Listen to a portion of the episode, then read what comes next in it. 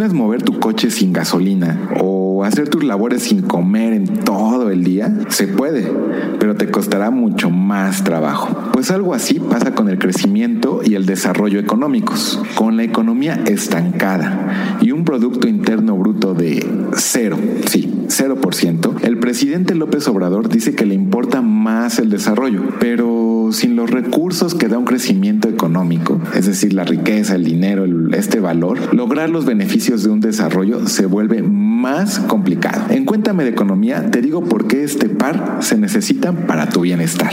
Para ello contamos con el apoyo de Mariana Campos, quien es coordinadora del programa de gasto público y rendición de cuentas de México Evalúa. Oye Cristóbal, cuéntame de economía. La nota de la semana en Reflector Económico. ¿Y tú? ¿De qué equipo eres? No, no hablo ni de la América, ni las Chivas, ni los queridos, queridos Pumas. No hablo de fútbol, sino de la cancha económica. ¿Eres equipo AMLO y te importa más el desarrollo económico? ¿O eres del equipo al que le importa más el crecimiento del Producto Interno Bruto?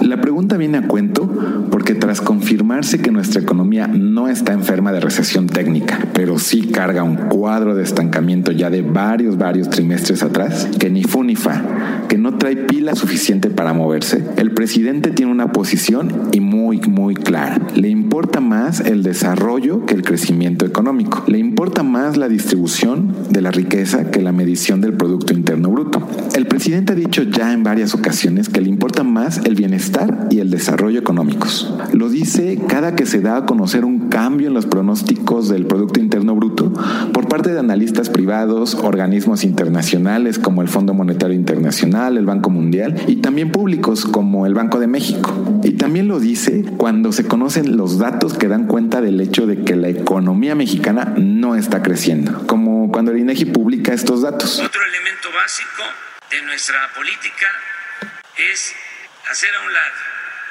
poco a poco, desechar la obsesión tecnocrática de medirlo todo en función del simple crecimiento económico.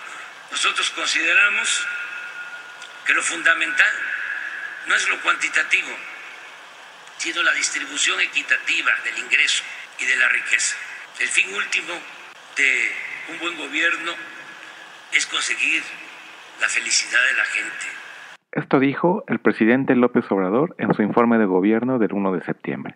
Más que tomar partido y sumarse a un equipo u otro, creo que es mejor replantearnos las preguntas, buscar respuestas para entender y tomar mejores decisiones, estar mejor informados y tener claridad en lo que significa cada uno de los conceptos. ¿Importa más el desarrollo o el crecimiento? ¿Puede haber crecimiento sin desarrollo y desarrollo sin crecimiento? ¿Por qué sí te tiene que importar el crecimiento a ti y sobre todo a un gobernante? Se pone mejor el asunto, ¿no crees? Con estas preguntas.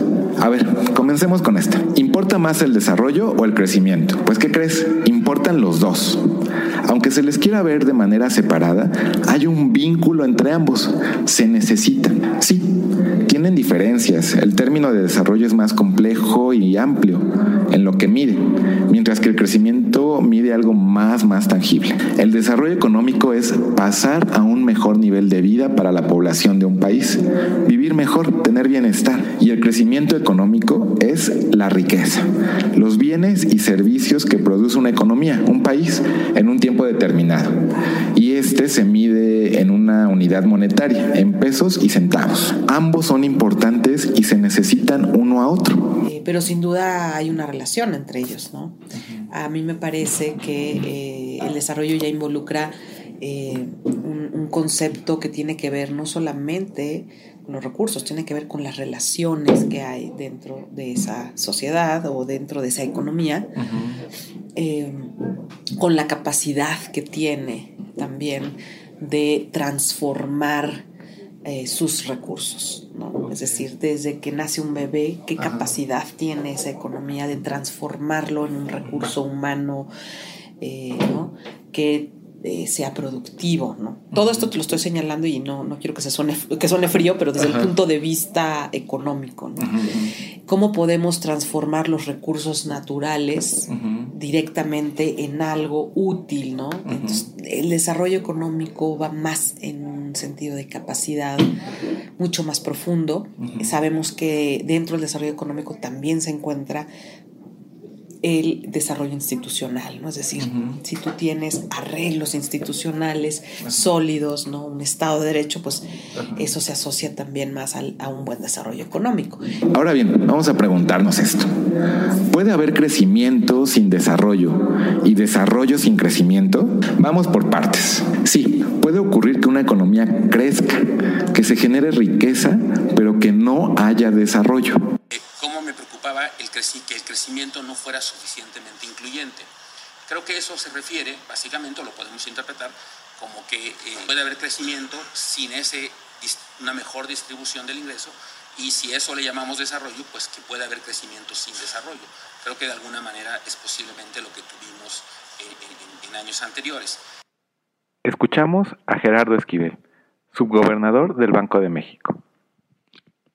Por ejemplo, una buena racha para un producto y que tenga muy buen precio en el mercado mundial puede hacer que el país que lo produzca eh, tenga muchos ingresos por la venta de este recurso, de este bien, y por tanto registre un crecimiento. Pero si no es distribuido de manera equitativa, si no hay instituciones que procuren el bienestar de la población, pues ocurre justamente que se crece, pero no se desarrolla y tú puedes tener eh, país sin desarrollo económico que de pronto crezca mucho, ¿no? Y eso no significa que ya se desarrolló, ¿sí? No quiere decir que en ese año sucedió algo que la producción de la economía fue alta, ¿no? Y eso también se puede dar incluso por el valor de algunas materias primas. Y sobre todo un crecimiento constante, ¿no? Porque tener un golpe de suerte, pues no va a hacer que te cambie. Como yo te decía, puede haber un país africano muy subdesarrollado que tuvo un golpe de suerte porque en el mercado mundial sucedió algo geopolítico que elevó el precio de una materia prima y eso no te va a dar el desarrollo económico, pero... Imagina que en una casa el que provee el dinero, los recursos, hace un negociazo y se cubre de billetes, así con la cartera bien choncha, pero no los reparte entre los miembros del hogar. Habrá crecimiento, pero en su cuenta bancaria, pero no habrá una mejor vida para los de su hogar. Entonces sí, puede haber un crecimiento sin desarrollo. Y la otra es, ¿puede haber desarrollo sin crecimiento? hay posibilidad de que en el contexto en el que estamos de, estancamiento económico en el país, con lo que hay, ¿se puede generar una distribución que lleva al desarrollo económico? Eh, no, yo, yo no vería eso. O sea, yo creo que em, mm, no me parece que esto es como hacer un pastel, ¿no? De, eh, y creo que además en México sí es muy importante que haya eh, crecimiento, en el, eh, es decir, el crecimiento lo vería yo como un asunto eh, que por supuesto sería ideal que haya un crecimiento sostenido, pero en realidad es que un crecimiento en estos años sería importantísimo de entrada por el, tema de la recaudación de impuestos y para poder financiar algunas de las políticas públicas que tenemos. ¿no? Entonces yo creo que si, si en estos años comenzamos esta, por ejemplo, esta administración con problemas de ingresos públicos por eh, falta de crecimiento y falta de recaudación, pues vamos a tener que sacrificar varios de los programas que hay. Y ahí yo no veo cómo, si algunos de estos programas pretendían, por ejemplo, eh, asignar ingresos a la población y ya no pueden ser financiados, pues entonces no se va a hacer ningún cambio en la distribución. Es muy, muy, muy poco probable que ocurra ese escenario. El crecimiento genera riqueza y ese insumo, esos recursos, bien utilizados, apoyan al desarrollo. De lo contrario, ¿con qué hacer las acciones para lograr ese bienestar que da el desarrollo? Imagina que en un hogar los padres quieren que su hijo estudie y sea un profesional pleno. Es un gran gesto y deseo de los padres, ¿no? Pero si ellos ganan cero pesos, ¿con qué van a mandar a ese niño a la escuela? ¿Con qué le van a dar de comer para que rinde y ponga atención? Eh, ¿Con qué dinero van a comprar materiales, libros, uniformes, etcétera, etcétera, etcétera? Sin eso, sin esos recursos, el deseo de que estudie queda justamente en eso, un deseo y una buena intención. Así en un país, Si la economía no crece, ¿con qué recursos su gobierno va a cumplir con sus objetivos de bienestar, una mejor educación, salud, empleo? El simple reparto de lo que ya existe es finito, porque una población crece y crece, no es estática. Y para atender a más gente se necesitan más recursos, que la economía crezca. Por eso es que sin crecimiento económico difícilmente hay desarrollo, o al menos hay insumos para lograr ese desarrollo. Y bueno, la pregunta del millón de este episodio. ¿Por qué sí te tiene que importar el crecimiento a ti y sobre todo a un gobernante? Eh, y eh, me parece que además hay que pensar también en una conexión que hay ahí con precisamente la labor de los gobiernos. Los gobiernos viven de recaudar impuestos, eh, especialmente el impuesto sobre la renta y los impuestos al consumo. Y estos impuestos son precisamente una función de la economía, del crecimiento económico. ¿Qué pasa? Que eh, entre más crecimiento tengas, pues y más actividad económica tengas, vas a tener más recaudación. Y esa recaudación es útil para financiar eh, las actividades que puedan promover el desarrollo económico desde el gobierno. ¿no? Por ejemplo, un sistema de seguridad social, ¿no? Eh, Puedes también em, financiar programas de apoyo a la población, eh, puedes financiar proyectos de infraestructura que pueden a su vez eh, aumentar la productividad de la economía. Entonces, todo, todo esto podría ocasionarte eh, condiciones de desarrollo que vienen a partir del crecimiento y ahí el papel que hace la recaudación. Entonces, por eso es que sí es importante, incluso para el desarrollo, de la manera más indirecta posible, que si a través del crecimiento recaudas y, y con eso financias el desarrollo, pues entonces sí es relevante para el desarrollo también. Sin dinero no hay política pública. Exactamente, vas a tener recursos para hacer políticas públicas que puedan promover el desarrollo. Un gobierno puede ofrecer dar dinero a través de becas a estudiantes, por ejemplo, pero si no tiene dinero suficiente para pagar esas becas, ¿con qué va a alcanzar cumplir su promesa? Por eso a un gobernante sí tiene que importarle que la actividad económica crezca coincido en que es importante diferenciar el crecimiento económico del desarrollo, creo que es importante que haya crecimiento. Es decir, así como puede haber crecimiento sin desarrollo, eh, pues no creo que sin crecimiento logremos que haya desarrollo. Entonces, ah, eh, yo creo que no debe menospreciarse el tema del crecimiento en sí mismo, eh, aunque creo que en general lo ideal, y así lo he expresado en distintos momentos, es que este crecimiento se, sea de tal manera que los beneficios del mismo se distribuyan más ampliamente para que sea un crecimiento incluyente y en ese sentido quizá podamos calificarlo por lo tanto de desarrollo. PIB versus desarrollo económico, ¿se necesitan? ¿No se necesitan? Sí, por supuesto que se necesita, ¿no? Y te digo, eh, un ejemplo clarísimo es que el gobierno ahí funge eh, de entrada como un, eh, un, puente entre las dos, ¿no? la actividad económica deja recursos al gobierno, esos recursos el gobierno los transforma en políticas públicas que pueden incidir en el desarrollo y en crear mejores instituciones que alienten el desarrollo. Entonces, de entrada ahí veo un, un vínculo y hay otros, ¿no? Pero ese es uno muy claro. Y, y, creo que además, pues a un presidente le tiene que importar mucho el crecimiento. No, yo creo que por muchos otros aspectos de más valor, pero de entrada por la recaudación. Este, porque el gobierno, su, su, su, principal ingreso depende de la actividad económica, por lo cual de entrada desde un punto de vista muy administrativo es relevante.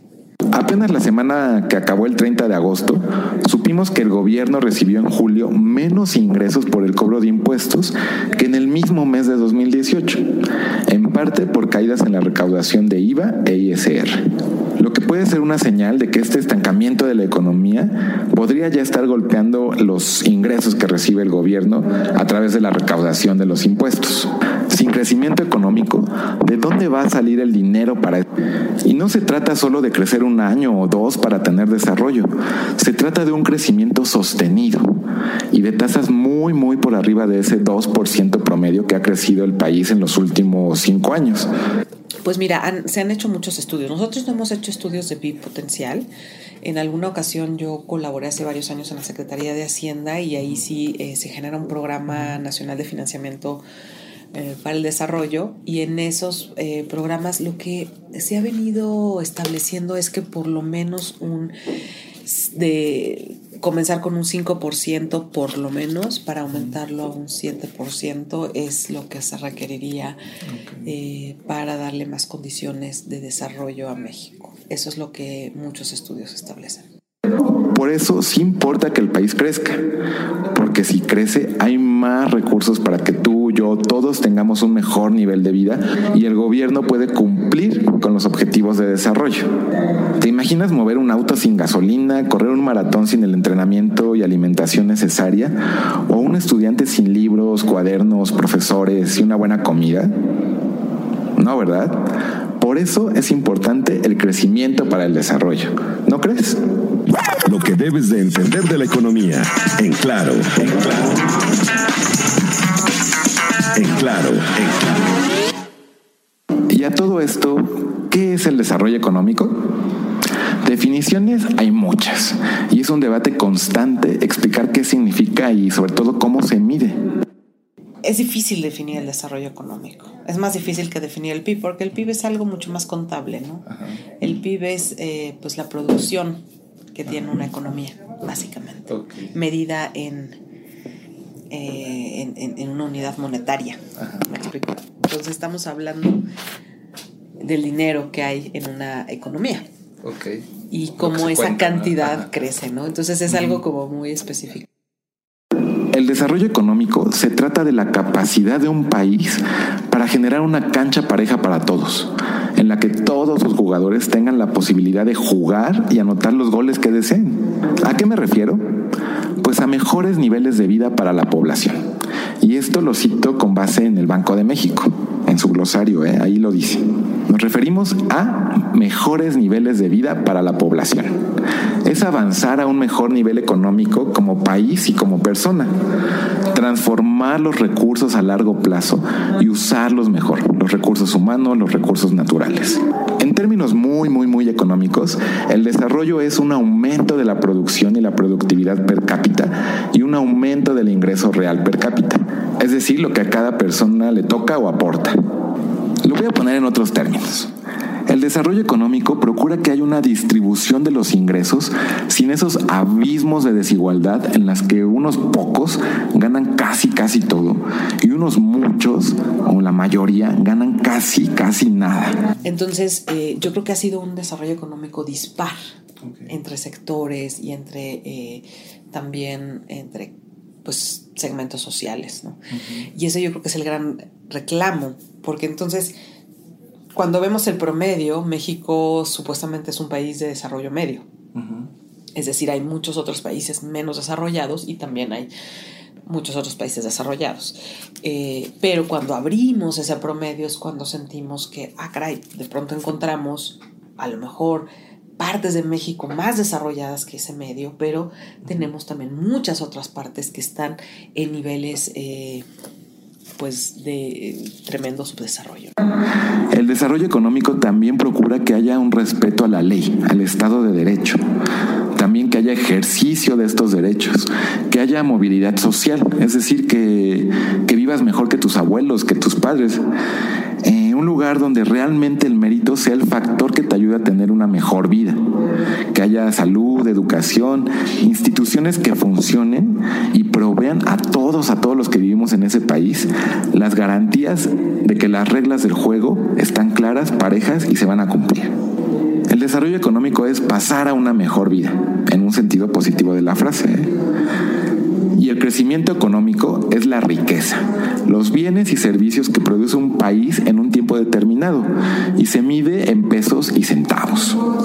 Entonces cuando el presidente dice que le interesa mucho, mucho más el desarrollo económico y habla justamente de esta distribución del ingreso, pues creo que ni yo nos negaríamos a decir que es lo, que queremos. Que, que haya una distribución pareja de los ingresos, que no haya grandes desigualdades. Pero hay que reconocer que sí, que necesitamos crecimiento económico, que haya que repartir. Por eso la importancia de este concepto y tenerlo muy claro, tener muy claro qué es el desarrollo económico y qué es el crecimiento económico y por qué se necesita. Los acontecimientos que no debes perder de vista. Síguele la pista. ¿Qué? La familia de los billetes en México crece.